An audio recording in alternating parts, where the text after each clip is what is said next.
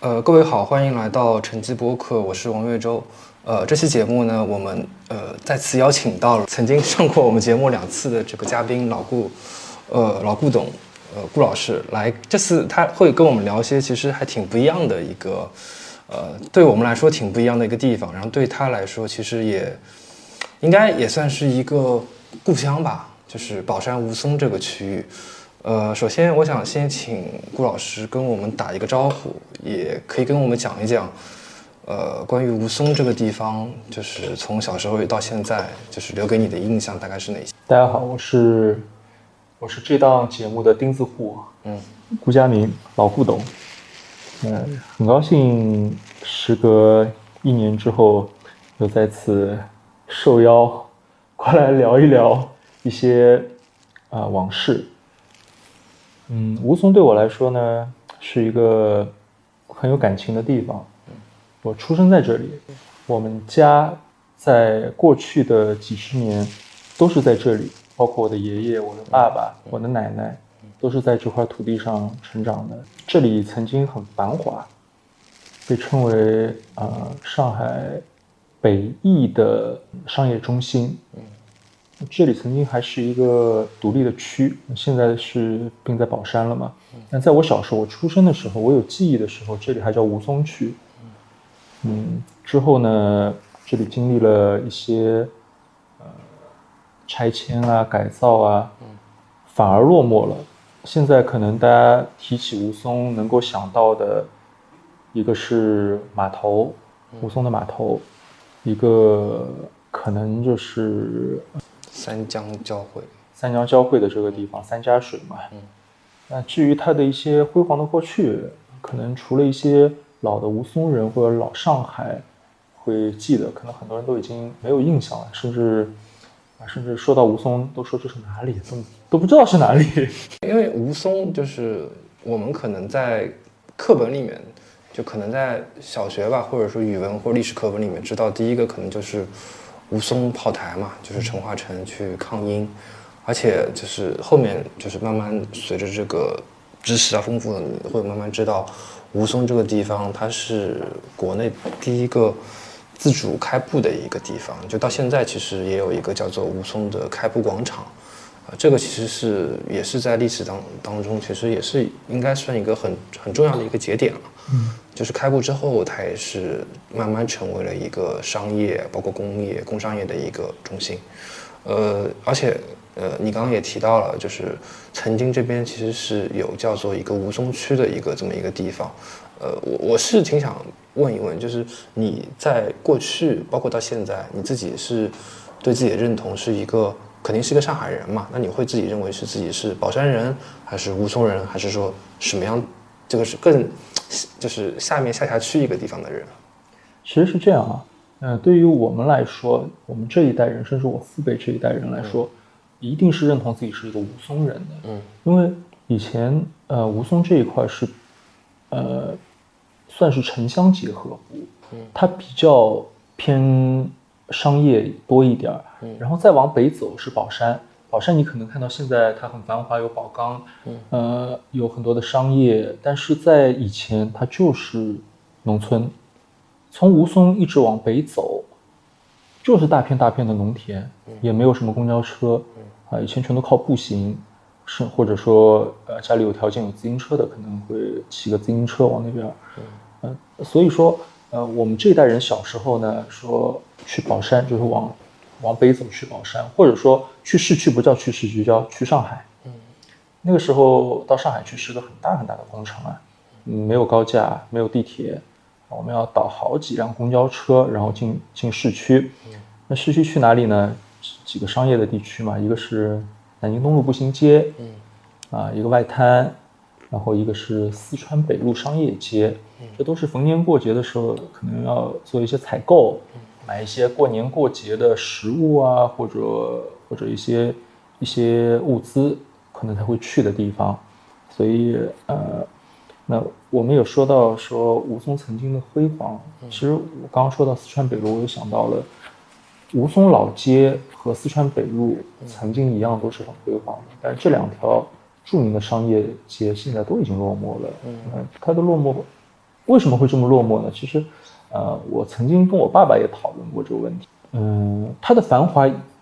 主要是依靠当时的地理位置。我们说吴淞为什么会繁华？因为当时是有码头，所有那些来往要坐船的人，他一定是提前一天就要到这儿来住下，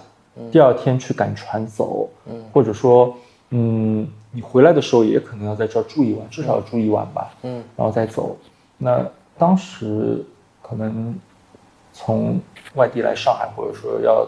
离开上海回去的时候，都会买一些东西嘛。嗯，我上海相对于来说还是比较繁华的一个城市。嗯，那所以就带动了雾凇这块地方的一个商业。嗯，包括四川北路也是，上海以前唯一的火车站，嗯，老北站就在四川北路那个区域。嗯，那后来呃老北站拆了，造了上海火车站，后来又有了南站，又有了虹桥站。嗯，呃，所以四川北路那一块儿的它的一个呃商业体就瓦解了，因嗯为大家赶火车进出上海都不从那儿走了。嗯嗯其实这两个地方都是有共通点的，它的它的繁华，呃，依据于它曾经的一个交通枢纽的嗯这个地理位置，呃，它的落寞也也也是从它的这样一个交通枢纽变迁嗯而导致的。就曾经那边其实呃，因为交通，因为做一些这个货物的交换，因为吴淞它最最早其实就是一个渔港嘛，然后对后面就慢慢变成叠加上这个军港，包括这个商港，然后到现在其实就是刚刚就是重新开放的这个邮轮港嘛，就是港口功能其实慢慢就是变成这样的一个有点就是商业的功能可能慢慢呃下降下来了。就是我我不知道你之前就是在吴淞这边住的这个时候，呃，对港口包括渡口这样的这个平时坐船坐的会比较多吗？其实是不多的，嗯，因为吴淞这个渡口呢，它更多的是一个摆渡的意义，嗯，比如说你到了，啊、坐这个渡口，坐一个坐一个摆渡船到了浦东，对面是啊、八高桥，外高桥，对，呃，它的它可能近两年啊，近两年你如果去去一些是普陀山之类的，都可以在吴淞坐船，嗯、但是曾在以前的话，嗯，对我们来说，它坐船出去的机会是不多的，而我我妈妈是宁波人，我小时候每一年过年都要跟我妈回宁波去看外婆，那当时去宁波肯定是坐船的，嗯那去宁波的船是在公平路码头，是在虹口那一块儿的，并不是从吴淞出发的。嗯，我记得还还有一年，大概九几年的时候吧，嗯，我们一家人坐船去青岛玩儿，也是从公平路码头上的船，然后回来的时候，这个船啊有路过吴淞港啊，当时他们说，哎呀，要是吴淞能够停一停就好了，省得我们再到了公平路再换个公交车回来了。嗯，哎，他当时没有这种港口是因为什么？是因为军事的原因吗？还是呃，这可能会有很多的原因。第一个，那边是一个海军舰队所在地，它可能有有这样的一个因素。第二个，可能它的一个水位啊，或者说它的一个码头的大小也是有关系的。它可能停泊不了这么大的船或者这么多的船。嗯，了解，了解。对，那边其实它因为这样的一个港口的一个兴盛，就是你刚刚说的，带动了周边的一个地区的一个发展。其实最最重要的也是，就是被很多人所提起的，就是吴淞的这个老街，嗯就是包括松兴路啊、松滨路啊那一带。嗯呃，上次其实我我也是，就是当时给你发那篇文章嘛，就是那篇文章里面提到了关于，呃，吴淞大学城啊、半岛啊那块地方，就是你也跟我提起，其实吴淞可讲的东西肯定不只止不止那篇文章提到那些嘛，就包括吴淞老街，其实就有很值得讲。呃，我不我不太清楚，就是在你小时候的时候，小时候这个吴淞老街它的一个样貌还是维持着它比较繁华的一面嘛？呃，在我小的时候，吴淞老街它是最繁华的时候，嗯，没有变过，因为、呃那个时候的城市的变迁不像现在那么日新月异，嗯嗯嗯可能一个街道一个区域它维持这个这个样貌能够几十年都是这样，嗯，呃，那些商户也是自己家的房子开着店，嗯，就有点像现在香港的一些商业一样，百年老店嘛，嗯，呃，爷爷传给爸爸，爸爸传给儿子这样的，嗯，以前吴淞这一块的商业大多数也是这样的，一代一代传承下来，嗯，后来又有了一些呃公私合营啊什么的，嗯、也是比较稳定的，嗯，那可能在九十年代之后，它的变化会大一点，嗯，那在我的记忆当中啊，嗯，吴淞老街就是松兴路这一块儿。你刚刚所说到的松滨路，松滨路和松兴路是并行的，当中隔着差不多有个二十米的这样距离。那在我小的时候，松滨路是没有的，那是一条河。嗯那条河后来被填平了，所以才叫松滨路。滨你可以看到是三点水那个滨，其实它就是一条河，是人工填平之后形成的一条新新路。在我小时候，呃，家里的人说到松滨路的时候，不叫松滨路的，叫它新马路，因为它原来是河填平了，是一条新的路，会说啊，我我们出去从从新马路走，后来才叫了松滨路。就跟上海的一些什么延安西路、田阳金帮什么差不多。对，是后来才有的路，在八十年代的时候填平了之后才有的路。那吴淞老街、松兴路这一条是特别特别繁华的。嗯，我可以凭我的记忆，嗯，跟你来回忆一下。嗯，松兴路这条路是呃东西向的。嗯，在它的呃东边儿尽头的地方就是吴淞码头。早上呢会有渔船，嗯家里的父辈早上会到那儿去买菜，嗯挑一些新鲜的鱼，嗯一些下脚料嘛，嗯因为大的成筐的都会被批发的那些拿走，嗯会有一些边角料的那些东西，但是都很新鲜。每嗯个季节，像现在这个季节，呃，可能会有一些呃那个梅童啊、小黄鱼啊这些东西，然后到再往后有一些白蟹啊什么，嗯呃小的边角料，然后那一块儿，哦，我们从我们背朝东，面朝西，嗯它的右手边是一个粮油店。嗯小时候我经常跟着我奶奶呢去买米，背着麻袋，然后在那儿把袋子套在那个上面，把钱付了之后，那个米就会啊、下来嘛，用麻袋装着走。嗯，它正对面是松一小学，松兴路第一小学。嗯这个学校呢，在解放前曾经是日本人的司令部。嗯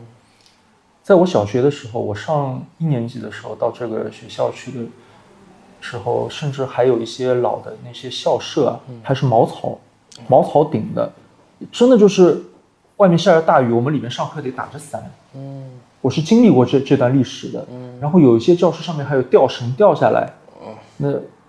那时候那个时候可能就在这儿会拷问一些呃犯人啊，或者这是怎么这样。他这些设施都没去掉，都没有去掉，甚至墙上都有弹孔，嗯子弹的弹孔。那是大概啊、那那其实已经过了那个战争年代很久了，对，但是其实是在七八十年代这段时间里嗯面，城市的发展没有像现在这么特快。别是这个片区。对，嗯呃，我们甚至小时候玩的时候，那个区域还有碉堡，我们甚至还可以捡到一些呃嗯弹弹壳，不是弹片，是那个子弹嗯壳，铜的。啊，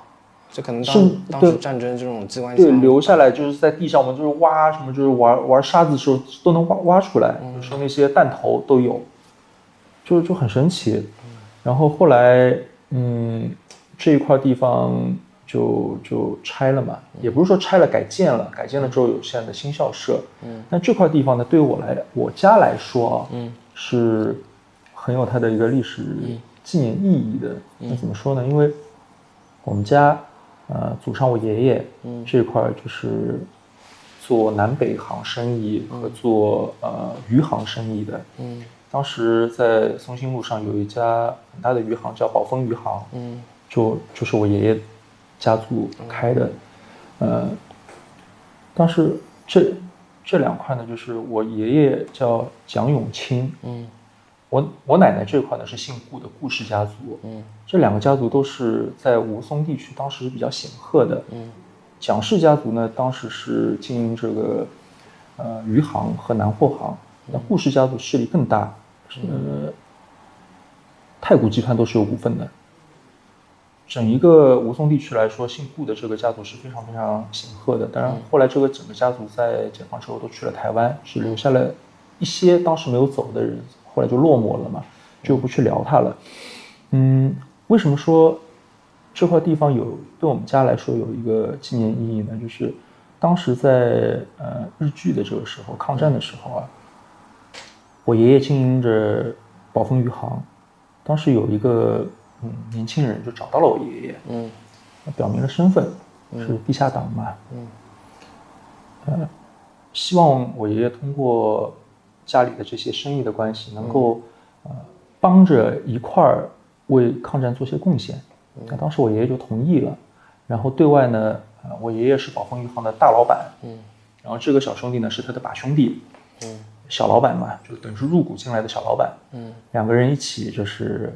打理生意，然后嗯其实借着这个渔船出去打鱼的时候，这些过程当中就是做一些药品啊什么的运往大后方的，嗯嗯当时说是走私嘛，其实是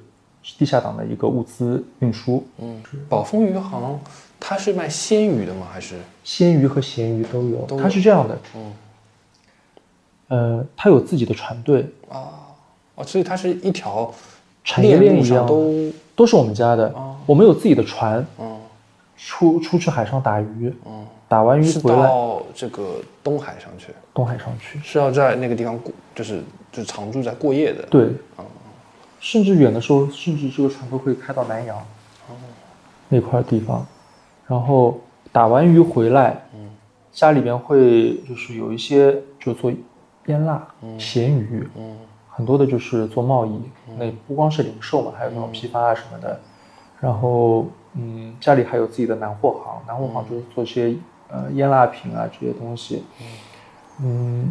当时我我听奶奶说，嗯当时的渔船游到公海上面去打鱼，被海盗劫持的也有这些故事。啊、然后家里边就用多少多少金条把他们赎回来的，这些都是有的，很很多故事。哦，那怪不得那个叫什么小老大要找你们做一对个啊因为联络点，因为你们什么都有。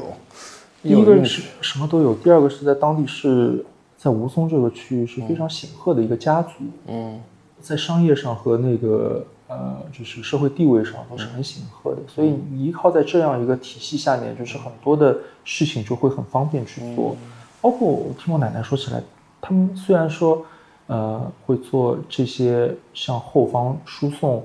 物资啊。药品啊，这些东西，可能在我们看电影、电视里面的感觉就是啊，这些是很正义的，做这些东西。但其实当时在社会环境下面，你在表面上还是要做出一种很纨绔子弟的样子，嗯包括去社交啊，包括去跟这些呃商人啊这些嗯去吃、去去一块吃饭啊，一块玩啊，让人家觉得你是一个生意人，嗯是一个纨绔子弟，这样才不会来觉得你可能是在地下党在做这些东西，对对对，当时这个风险也很大。风险很大的。嗯我我奶奶说，当时我爷爷和呃张将军他们就是呃在在哪边啊？在市区会有一个承包房的，就是嗯一个酒店，是有个承包房，在那儿谈生意啊什么的。就是被告发之后，两个人都是在那个酒店里面被抓走的，被铐走的。嗯然后，然后那段历史，我奶奶每次说到之后就会很难过，很绝望嘛。嗯家里的顶梁柱被抓走了，嗯然后为了救他们，变卖掉了家里的这些值钱的东西，嗯去打通当时日本商会的一些关系，再通过商界到军界把这两个人给赎出来。嗯赎出来之后呢，呃，爷爷的身体也不行了，然后精神上也受到了很大的打击，嗯就身体就一蹶不振了。嗯然后再到解放之后，又遇到了公私合营啊什嗯么的，家里的那些房产啊也都被嗯被被被被、呃怎么说呢？我也到时候你可能剪掉吧，就被充公了，嗯或者说怎么样呢？后来就整个家道就中落了。嗯后来我爷爷去世了，嗯，对，那个船队后面也没了是吗？船队也是，就是本身也是就是顾家或者蒋家他们。蒋家当时是蒋家的，嗯顾家是呃一个大家族，当时是拥有那个太古集团股份的，嗯整个顾家大多数的人全都到台湾去了，在解放之前就走了。嗯我奶奶那时候说：“哎呀，当时如果我们也走的话，可能也就没有我们这代人了。嗯，”对，还是比较就是岁月的这种唏嘘。对，因为对我奶奶来说，你要知道，在解放前，啊是这样大家族，她顾氏家族，然后嫁到了蒋家，两大家族的联姻，嗯然后一直过着少奶奶的生活。嗯然后解放之后，我爷我爷爷去世了，他一个太太带着两个孩子把他们拉扯大，嗯他吃了很多很多的苦的。嗯嗯嗯反正从原来的一个什么都不会干的一个一个少奶奶，嗯然后然后他到元丰这些集团里面去站柜台当营业员，嗯，然后靠一些微薄的工资把我的叔叔和我的爸爸拉扯大，嗯我我奶奶是个不太会做家务的人，甚至我的印象当中，嗯她不太会做菜，不太会做家务，嗯，但她在这样一个环境下把两个孩子拉扯大，真的很不容易的。嗯那这个故事呢，后来就被搬上了荧幕，嗯叫《五十一号兵站》。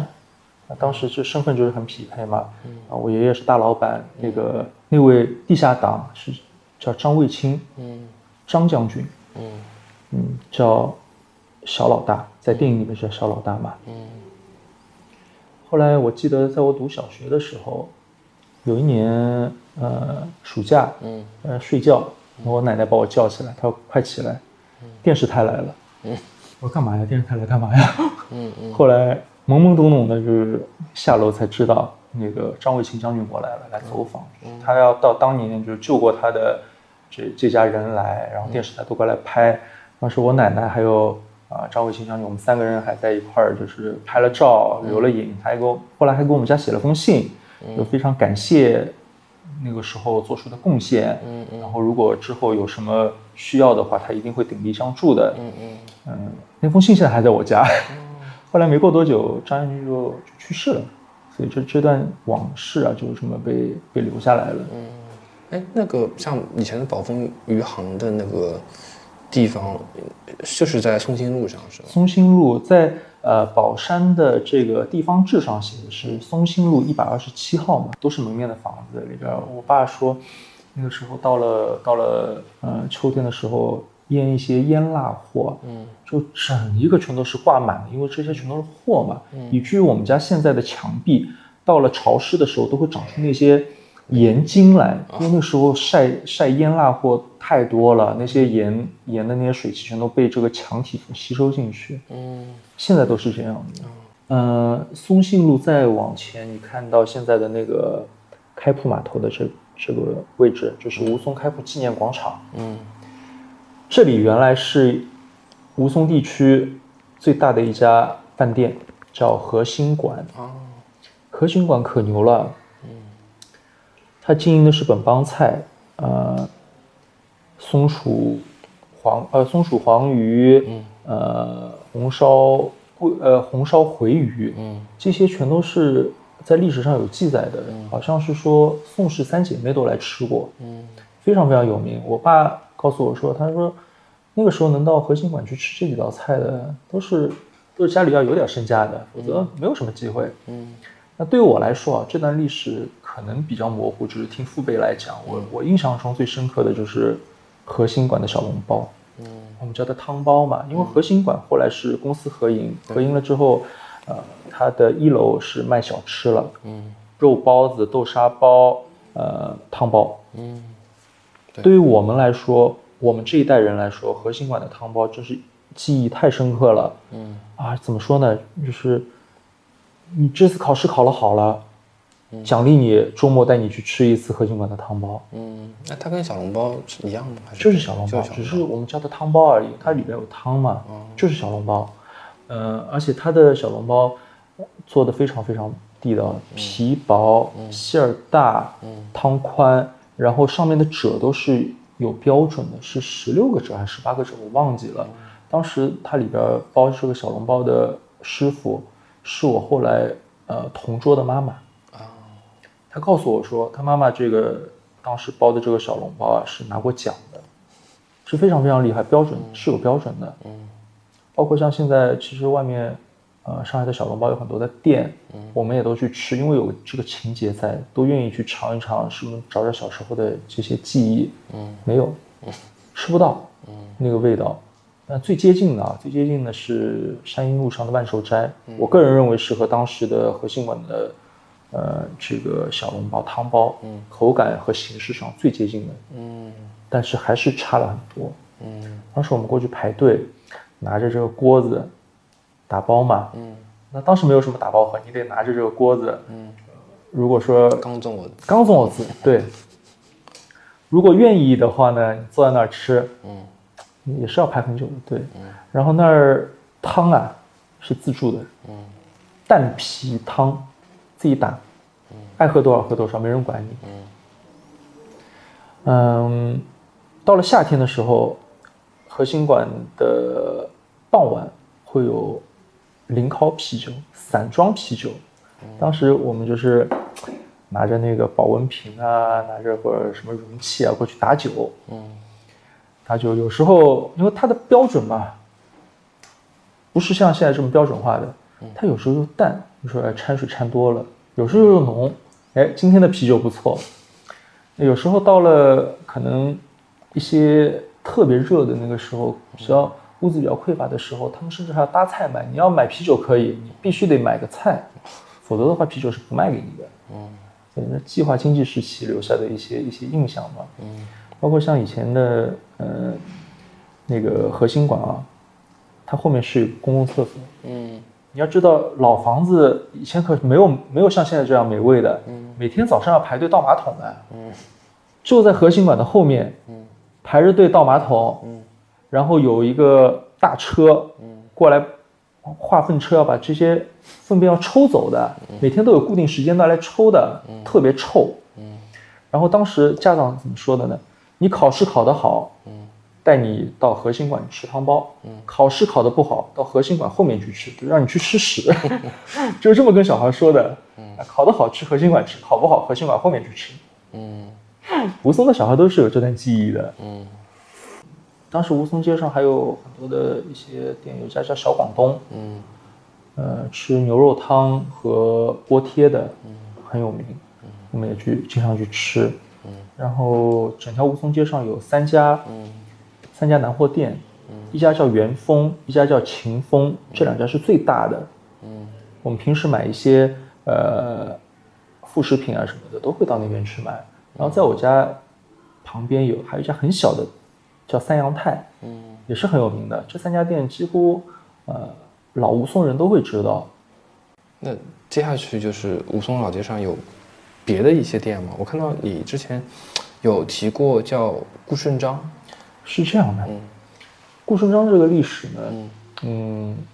我这么跟你说，说到我我我我先把话题扯开。嗯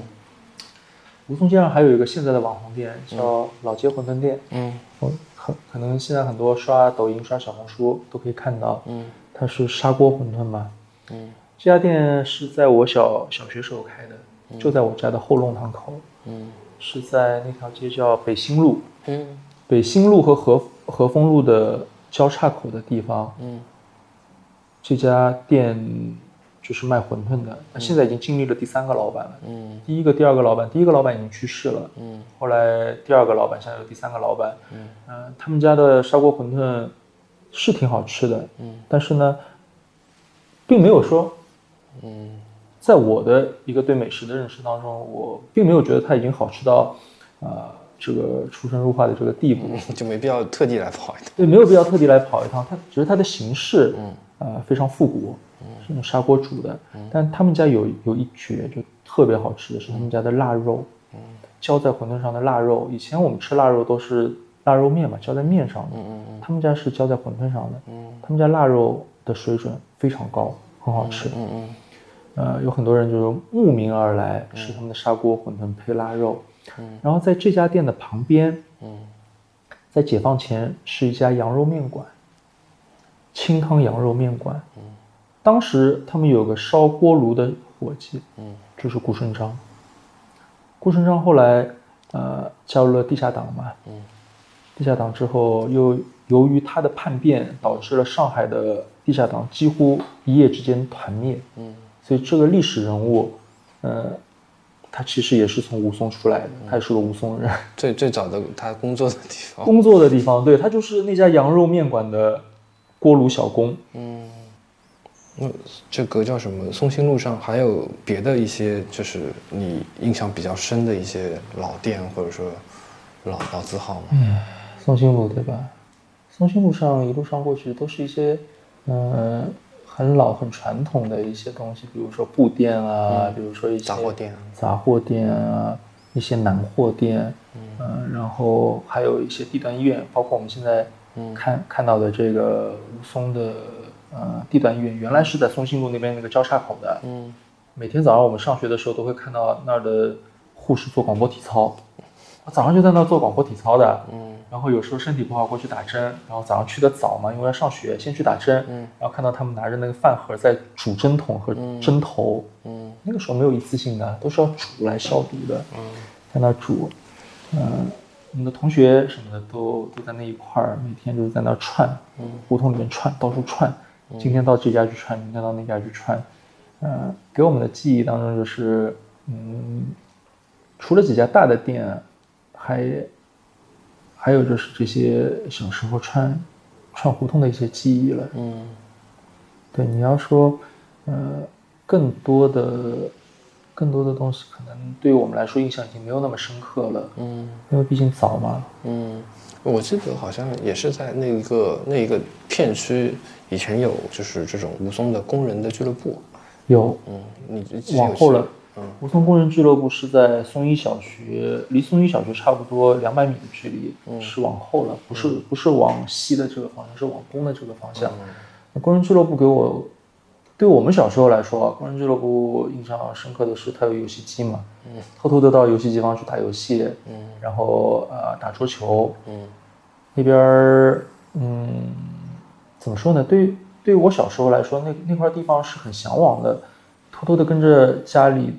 就是邻居的那些大小孩去看录像。嗯我第一部看的那个录像片，那个《倩女幽魂》，嗯就在工人俱乐部看的，小孩不让进的，偷偷的溜进去，因为个子小嘛，那个时候，看门的大爷没有一不注意，嗯大小孩跟大爷问问一些什么，哎，票在哪儿买啊？大爷说在在那边买，然后我们一猫腰就窜进去了，就躲在里边看动看那个港剧，嗯啊、然后有时候放学就在那儿，嗯、看大孩子打游戏机，嗯打桌球，有时候老师还会来抓，因为不允许去的嘛，会抓走。嗯然后工人俱乐部还有一个二手邮票的交易市场，每周会有一天。呃，我集邮的启蒙就在那儿。那时候我特别小，我爸爸带着我，我记得我还在上幼儿园的时候，我爸带着我去逛那个市场，我说这些邮票怎么这么好看，花花绿绿的。我说我也要玩儿，然后我爸就给我带我去买邮票啊。后来慢慢的从集那些盖过戳的二手邮票开始，然后就开始订全年的邮票。我到现在还在集邮，就是小时候从工人俱乐部开始的。嗯，OK，那那应该就是一个宝山区当地的人在那边交易啊，或者还不会有这种市区或者哎别的区，没有的，太远了。嗯哪儿有啊？那个时候交通哪有那么方便啊？你要知道那个时候，呃，我们进趟城，进趟去趟上海，我们就要去上海嘛，先要坐五十一路，嗯坐到呃，坐到那边叫什么来着？宝山路那边，啊嗯然后换六十五路、六十六路。如果要去静安寺，就坐到四川路那儿换二十一路。嗯那一趟下来，单程就得两三个钟头，单程就半天了。单程就半天，哪有人会跑到吴淞来啊？嗯，对吧？那时候就是上海人也不太会来上来这边玩，不会不会，除非你要坐船，嗯，除非你就是到坐吴船，淞口坐坐船。对，否则不会来的。嗯那其实是挺一个挺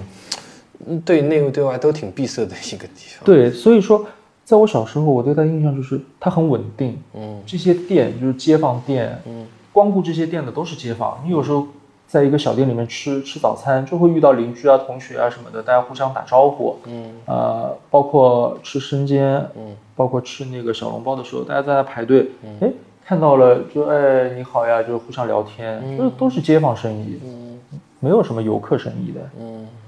是一个挺虽然是在在上海，但是它其实是一个类似于像小乡村的一个感觉，呃，小镇，小镇。它是一个镇，嗯它不是一个乡村，因为吴淞确实也也不是以农业来建厂的一个地嗯方。对，那像那就现在的那个半岛那个创意园，因为它原来是这个呃呃沙场嘛，你们之对前跟那个地方交集多吗？嗯、是这样的啊，那块地方以前是个沙场，嗯后来呢叫上棉八厂，嗯我们以前都叫它八厂嘛。嗯在水产路那个方向呢，有一个上港五厂，我们当时的地理老师说，嗯就是你们记住，但凡有炼钢厂的地方，方圆一公里之内嗯啊、国家一定会新建一个纺织厂，解决炼钢工人的后顾之忧。就结婚问题嘛。对啊，因为炼钢厂都是男员工嘛，纺织厂都是女员工，嗯，所以就是，呃，当时这些街坊啊什么好多都在八厂工作的，就说是，呃，说是说呃男男性员工在上钢五厂上班，呃，女的在八厂上班，然后好多都喜结连理，就是有好多的同学啊什么的邻居啊，就是在这两个工厂里面上班的，嗯对，后来，呃，沙场倒闭了嘛，这块地方又变成了园区，现在造了一九一九嘛，包括其实你你往宝山方向走，嗯，上钢五厂的这个位置现在也造了一个园区，嗯，看到一些餐饮啊什么的，再往北走。这里原来有个上海艺术摩托车厂，嗯，幸福摩托车嘛，嗯，原来也是个厂区，现在改造成了幸福湾，嗯对吧？也是变成了一个商业体，就好多好多的那些老的那些工业的园区经营不下去倒闭了，就变成现在这些商业体了。嗯嗯，周边那些工人新村还在。工人新村还在，我我前面还看到这边有一个叫做什么什么营房的一个小区，银房是这样的，嗯、我们的三银房啊，什么几银房啊，这些全都是那些嗯军队嘛。部队里的那些子弟。嗯我们我们我们以前在武松这一块儿，然后去上海或者说下宝山，嗯吴淞这一块儿的方言是上海话，像我们现在说的上海话，跟市区是比较接近的。但是再往北走，嗯到了宝山这儿，方言又不一样。嗯宝山这儿的方言呢是更加原住民的，就是上海的那些土话、嗯，本地化。本地话，嗯还有就是普通话。因为宝山这儿有有这么三波人，一波是原住民，嗯就是老上海、原住民；一波呢是部队的子弟，嗯全国各地来的，还有是宝钢子弟，宝钢子弟是以湖北、河南这一块比较多的，所以他们是说普通话的，嗯不会说上海话。然后一波是说本地话的，还有一波就是武松这一块比较临近的，是说接近于现在的这些上海话的，就是三波语言汇聚的地方。嗯， 很不容易， 都已经不太像一个城市里面的一个一个地一个地区了。对，其实对我们来说，呃，宝山话啊、宝山的土话，其实如果他说得快，我们都有点听不懂。所以，像这这里的，就是包括你的同学啊，你的一些邻居啊，他们就是到之后去，特别是工作吧，就是都是会选择就近来去吗？还是呃，不是，也不是，得看。嗯，大多数都会离开宝山，啊离开武松，因为你知道，在我们工作的这个时间段里面，其实武松已经落寞了，他没有什么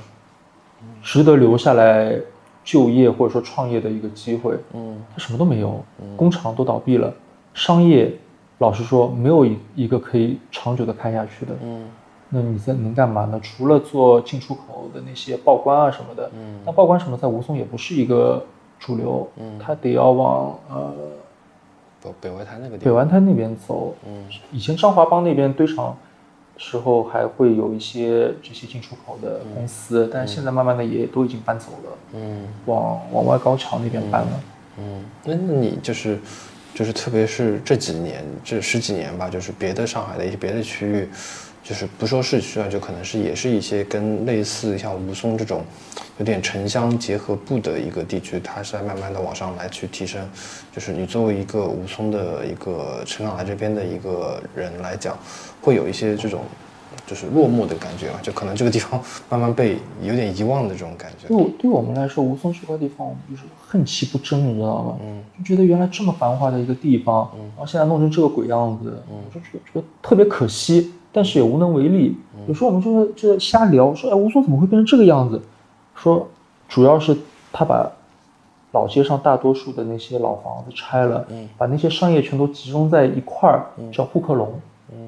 沪客隆那块地方体量特别大，啊，它是个商业，我都不是没看出来。富克隆是这样的，它只是把原来的老区老区全都拆了，拆了之后造了一个很大的一个商业体，就像有点像现在的环球港那边一个商业体，就是很很大一个占地面积，然后一楼、二楼、三楼，原来规划的时候是一楼是菜市场、小商品，啊、二楼是呃可能有一些溜冰场啊，或者古玩市场啊，三楼呃是什么？甚至包括宝山的原来房屋交易中心也在这上面，嗯、但是它真的就什么都做不起来，管理又差，然后里边儿的商户除了一楼那些小商品和菜市场，到现在都还经营，二楼三楼几乎都已经荒废了。嗯，你觉得啊，它它坏了这块的风水。嗯，对对对，对，然后前两年，呃，有一个消息说，啊、呃，虎克龙可能要拆掉，嗯把虎口龙拆掉。嗯，当时我们说，哎呦，虎口龙要真拆掉，把宝山这些沿街的啊，吴淞沿街的这块地方重新再弄一弄的话，倒还蛮有意思的。那后来又不拆了。以前我记得有蛮多的关于宝山啊、吴淞的书上，就是它的一个封面图片都是那个那个客运大楼嘛，那个那要是客运大楼那种那种黄色的那个建筑，你刚给我看的这块地方是东升路，现在叫东升路嘛，这条对，靠近码头的，然后穿过那儿就是我我刚刚说的那个粮油店，嗯就在那个那个那个位置。嗯，往前走了大概几十米就是就是码头，现在的码头。对，对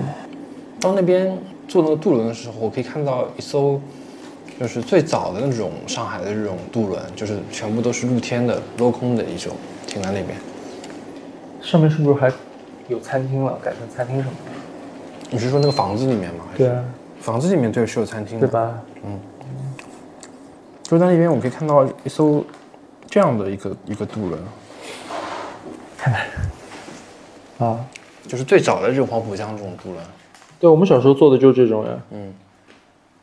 就站在这这个位置，站在这个甲板的这个位置，嗯然后吹着海风，嗯呃，开过去，我们一路聊，然后到了浦东的时候，我们不下船，再开回来，再开过去，再开回嗯对来，对对几毛钱可以坐一晚上船。对，这个渡轮，而且其实坐过去，这个风浪比黄浦江别的地方这风浪大多了。还是很爽的。夏天的时候，我们小时候也没有空调啊，嗯，小时候没有空调，那就在江上吹着所谓的海风，其实是江风了。我们就说，哎，去吹海风去吧。嗯嗯，小时候其实挺有意思的，嗯也没有冰箱，呃，也没有空调，啊嗯家里想吃点冻的东西呢，就是门口有口井嘛，嗯，用尼龙袋子把西瓜呀、啤酒啊装在那个袋子里头，然后掉到井里头，然嗯后爸妈下班回来之后从井里头把它拉上来，嗯拉上来之后把那个水泼在地上散一散白天的暑气，嗯然后切西瓜开啤酒，就是这样子。那你们平时会去这些去游泳吗？还是有是去像问早帮这种地方，还是去？呃，没有。我们小时候是这样的啊，在现在的张华浜这个位置，嗯原来是有个船厂，嗯他们有游泳池的。哦我们会去，哎，当时这个船厂是叫什么船厂来着？我名字突然忘记了。造船的，嗯然后他们是有呃厂里自己的游泳池，我们会去那儿游泳。嗯然后温草帮这儿呢，我们不会游，因为太脏了。嗯你知道，在我小的时候，有有很长一段时间，包括黄浦江、温草帮和苏州河都是非常非常脏的，嗯甚甚至发臭。我们那时候站在江边，经常会有那些死猪啊什么飘过来，嗯就特别臭。嗯所以我们不会在那儿游。呃，但是呢，如果说我们坐着船往崇明啊或者衡山那块地方去的时候，嗯是那儿的沿岸是可以游的，因为那儿的水域相对于会干净一点。因为上吴淞这边呢，现在吴淞大桥的那个位置靠近那个温草帮的，原来是有一个造纸厂，哦，直接排污往里头排的，嗯水质特别差。原来如此。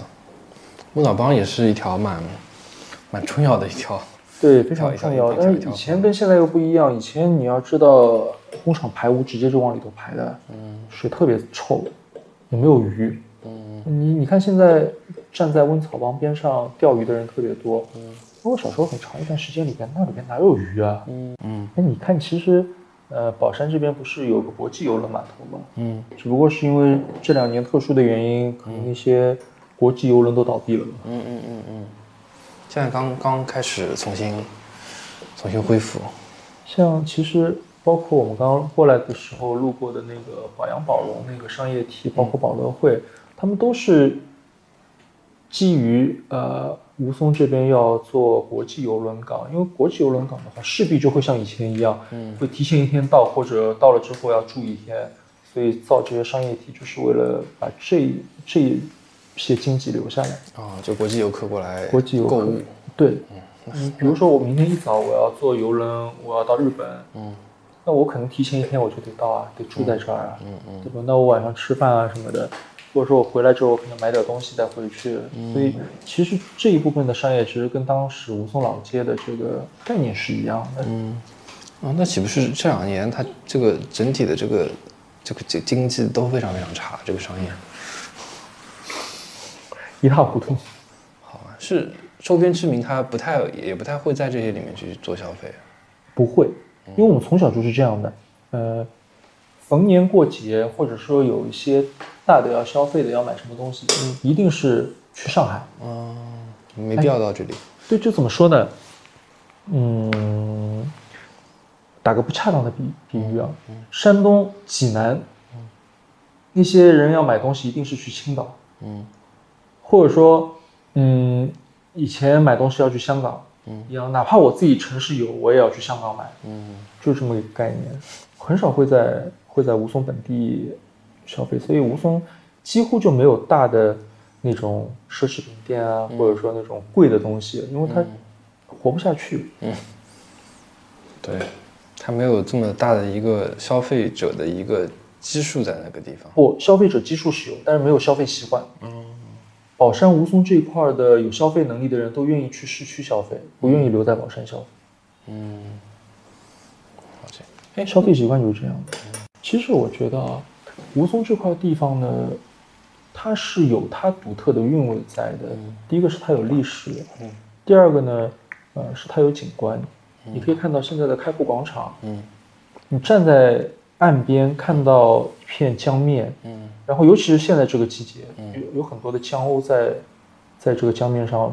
盘旋，就像到了云南的滇池一样。这很多人到了滇池就是网红地去看海鸥嘛，所谓的看海鸥其实是红嘴鸥，去喂海鸥。但吴淞这边也也有，嗯虽然没有电池电池那么大的一个体量，但是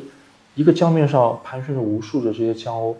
一模一样。我甚至那个时候还发过小视频，我发到社交媒体上，我说：“哎呀，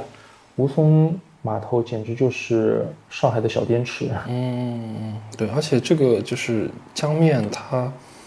很好看，就它沿着这个江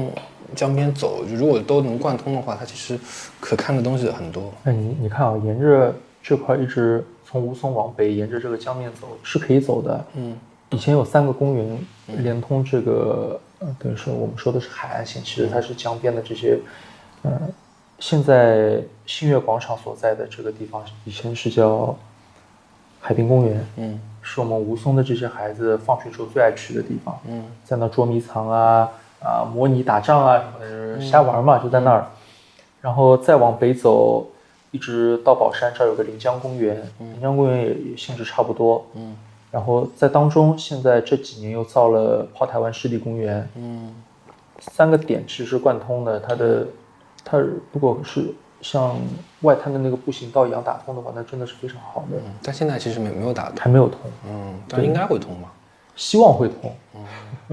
那炮台湾这个地方人杰地灵啊，复旦就以前就在这儿嘛。对对对对对，对吧？就是当时的那个当时的大学城。当时是这样的，马相伯在零一九零零年的时候，呃，建了震旦，嗯然后后来因为一些原因，震旦关了。那零五年的时候，他又建了那个复旦公学，就是在炮台湾这个位置，吴淞这个位置。嗯所以这吴淞其实也是复旦的一个呃起源的地方。对，啊神经办学的，就包括那个什么什么海员学校啊什么的，对都包括这个水产学校、商船学校都在这边办过学。对，所以你可以看得出为什么会这样子，因为原来吴淞这块地方是非常重要的。嗯我是我有时候跟外地的朋友说，我说哎，我住在吴淞口，他们说吴淞口是哪？我说你读过历史书吗？那个时候鸦片战争就是从吴淞口打进来的，吴淞就是上海的门户，嗯，咽喉，咽喉地区对，包括像上海的玉佛寺，嗯玉佛寺最早的时候也是在这一块宝山区张华帮这边玉佛从从那个海外过来，过来之后他们是先建在靠近江湾那个位置的，后来才搬到了现在的西康路那边，呃，那个现在的那个那个那个那个安远路新会路那边，也是从这儿起家的。好，我来结个尾吧。好啊，呃，然后今天就是跟老顾这边回了回忆了一下，就是曾经的吴淞的这个繁华，包括吴淞的南京路、呃松兴路，包括吴淞的一些其他的一些呃呃吃喝玩乐吧，一些包括吴淞的一些曾经的工业，包括教育的这个行业的一些。呃，曾经大学城啊，曾经的这个棉厂，包括钢厂的一些，呃，这样的一些呃信息，呃，然后呃，大家如果有时间的话，其实也可以到这个吴淞这个地方来走一走、看一看，特别是春夏，呃，春天、夏天、春夏之交的这个时间，可以到这边走走，海边来走走，还其实还是挺舒服的，而且特别是到夏天的晚上吧，就是到这边应该是还是可以看到不错的一个。呃夏夜的一个风景，看到落日啊这一些对景，观。在在夏天的话，其实我我更建议大家春天来。嗯，春天来，第一个永清路的这条樱花街，嗯可以看到很多的呃樱花的花瓣雨一样落下，在风吹过的时候。嗯另外一个呢，到吴淞这边的开普广场，嗯呃，有很多很多的候鸟，嗯海鸥、江江鸥，对，是江鸥，在江面上盘旋，就感觉像到了昆明的滇池一样，非常非常美。嗯，对，现在上海有很多人就专门在做那种观鸟，就是拿着各种小的望远镜去看鸟。对，如果如果大家喜欢看鸟的话，从吴淞这边坐船到崇明去，东滩、嗯，哎，这边是哪里做的？也是吴淞口，就是吴淞，有个吴码头淞这边是吧就。呃，吴淞有两个码头都有船到崇明，嗯一个是宝阳码头那边，一个是吴淞码头这边。宝阳码头那边是快船，吴淞码头这边的船相对于慢一点，嗯，万是一个一个多小时，对，一个多小时那也还行，也还行。嗯，但都是应该都是人渡吧，没有车渡的。呃有车渡，呃，吴淞这边吴有，淞好像没有车渡了宝。阳有，宝阳宝阳有，但是现在因为通了大桥，有车的人都开车去了，不会来坐船了，嗯，太慢了，是吧？太慢了。对，如果去崇明的话，势必是要到吴淞这边来的。嗯。对，对，崇明还是还是还是还是挺挺挺不错的一个地方。嗯，对，就是可以大家来这边，呃，走一走看看看看曾经就是，呃，应该算是上海最早开埠的这个地区之一吧，而且是自主开埠的地区，它的一个。呃，应该还是可以看，可以看到一些曾经的繁华的一些遗迹，然后，但是它现在整体就是，呃，可能还是处于一个比较停滞的一个状态， 但也许可能过若干年之后，这边又开始重新在，呃，又有一个大的发展动作，也有可能。希望希望我们都能看到这一天。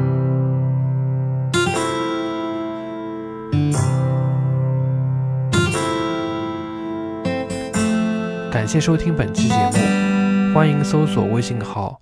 cjbkxzs，也就是城际播客小助手的拼音首字母。小助手会邀请您进群参与讨论。您可以在苹果 Podcast、喜马拉雅、小宇宙以及各个泛用型播客客户端收听节目，也可以在微博、微信上搜索“城际播客”与我们互动。如果喜欢节目，欢迎在各大平台打分评论，并分享节目给您的朋友。